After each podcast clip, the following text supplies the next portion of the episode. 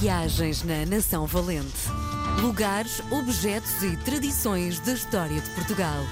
Com Helder Reis. Dia de recebermos na RDP Internacional As Viagens na Nação Valente, livro eh, de bolso que direi que faz todo o sentido quando se vai eh, visitar o nosso país para levar na mala do carro. Não é na mala que eu quero dizer, é no porta-luvas. No porta-luvas. Isso, isso, isso. e o Helder teve o cuidado de escrever um livro que ajuda imenso a quem gosta de fazer quilómetros e, enfim, conhecer um, alguns pormenores de Portugal que não passam uh, de uma forma uh, visual por todas as pessoas. Bem-vindo, Helder. Ora, viva! Estás bom? Tudo ótimo. bom, em 2006 editaste um livro com o apoio da Fundação Manuel Leão. Para quem não sabe, que fundação é esta? É uma fundação que fica hum, em, em Vila Nova de Gaia e tem propósitos uh, de conhecimento de hum, edições livreiras uh, que queiram promover uh, a integração, o conhecimento, a investigação. Um, e, eu associei-me à Fundação Manuel Leão porque o livro que eu escrevi era um livro de poesia, em nada parecia de ser um livro de investigação, mas tinha um livro de cariz social muito grande porque foi, eu acho que ainda não saiu do ranking de ser o primeiro livro uh, bilingue escrito um, em tinta e em braille. Um, é muito difícil, é muito raro tu ires a uma livraria e encontrares um livro que é para ti, uh, que vês, e é para quem não vê. E esse livro foi muito prazeroso de, de escrever, é, para mim é o meu melhor livro de poesia, é aquele que eu gosto ainda hoje de ler e com o qual me identifico.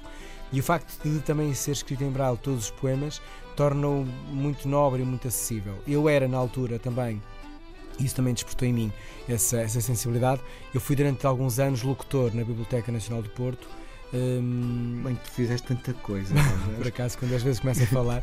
então, o que é que eu fazia? Eu lia livros que depois ficavam guardados em cassete, ainda sou dessa altura, uh, e depois os cegos, ou os amblíopes, ou os mais velhinhos que não conseguiam já ler, iam lá levantar a cassete, em vez do livro, levavam a cassete e ouviam um livro em casa lido pela minha, com a minha voz. E eu apercebi-me na quantidade uh, gigantesca de gente que não vê e lê uh, através do Braille. Então senti que era mesmo importante dar-lhes uh, este livro e, um, e, a Fundação ajudou muito, tinha este, este, princípio social, ficou um livro muito caro, porque o Braille é difícil de colocar, porque o livro era todo muito claro e, sujava-se, estragava-se imenso nas livrarias, mas foi uma causa ganha porque. Um, Falou-se e ainda se fala de, deste livro escrito em Braille e, um, e eu fico com orgulho quando olho para trás e fiz coisas que podem ter ajudado a contribuir para acabar com algumas diferenças. Sim. Uh, tens a noção de que é que gravaste? Que livros é que gravaste? Ai, que gravei tudo. Li, li, li a obra quase toda de Saramago, de Lobo Antunes, uh, contos infantis, muita poesia, livros técnicos. Os técnicos eram os mais difíceis. Uhum. Uh, e era de seguida? Tu fazias de seguida? Do género, metias-te numa cabine e gravavas o livro de seguida? Hum, sim. O quê? Eu às vezes estava... A jangada de pedra de seguida? Não, não, a Jangada de Pedra não, não lia de seguida. Às vezes demorava tipo duas tardes, eh, mas eu estava tipo quatro horas na cabine a ler. Era mesmo muito, muito, muito puxado. Muito puxado. E diz uma coisa: lias o livro previamente? Para não, teres a noção das pausas? E... Na hora. Eu sempre tive muita facilidade Bem, de leitura. Craque.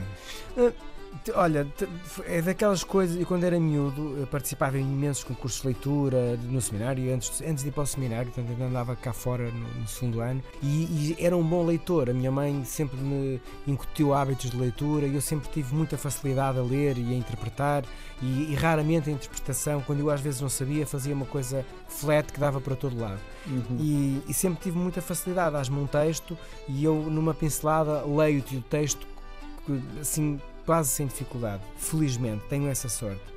Um, e isso ajudou muito neste trabalho da, na biblioteca de, de ser brutal. É, brutal, brutal, brutal. Nunca te enganavas? Não, às vezes, não, às vezes não. não. era raro. Às vezes enganava-me um bocadinho, até porque eu tinha aquela coisa de ser em cassete. Hum. É muito difícil editar.